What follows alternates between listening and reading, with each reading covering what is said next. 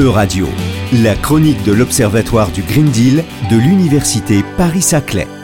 L'urgence climatique exige des actions immédiates et l'Union européenne se démarre par sa récente révision de la directive sur les énergies renouvelables publiée au journal officiel le 31 octobre 2023 et entrée en vigueur le 20 novembre 2023.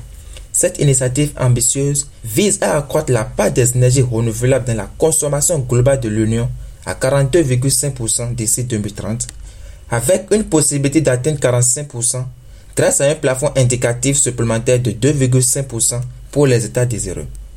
Cependant, derrière ces objectifs louables, des préoccupations émergent quant à la voie choisie pour atteindre cette transition énergétique.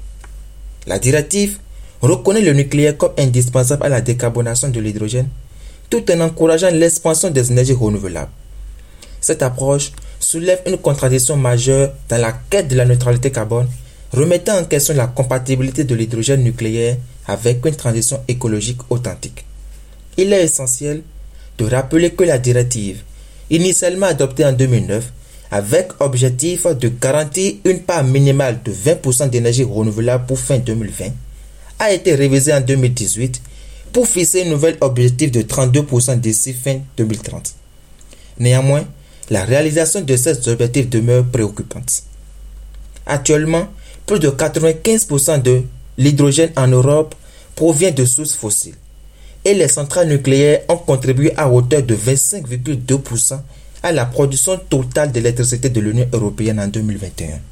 Il est crucial de questionner si le nucléaire peut réellement être considéré comme une source d'énergie renouvelable. La contradiction entre les nouveaux objectifs de la directive sur les énergies renouvelables, la quête de la neutralité carbone et l'adoption par les États européens le 17 octobre 2023 d'une position commune en vue de financer la restauration nucléaire soulève des interrogations cruciales.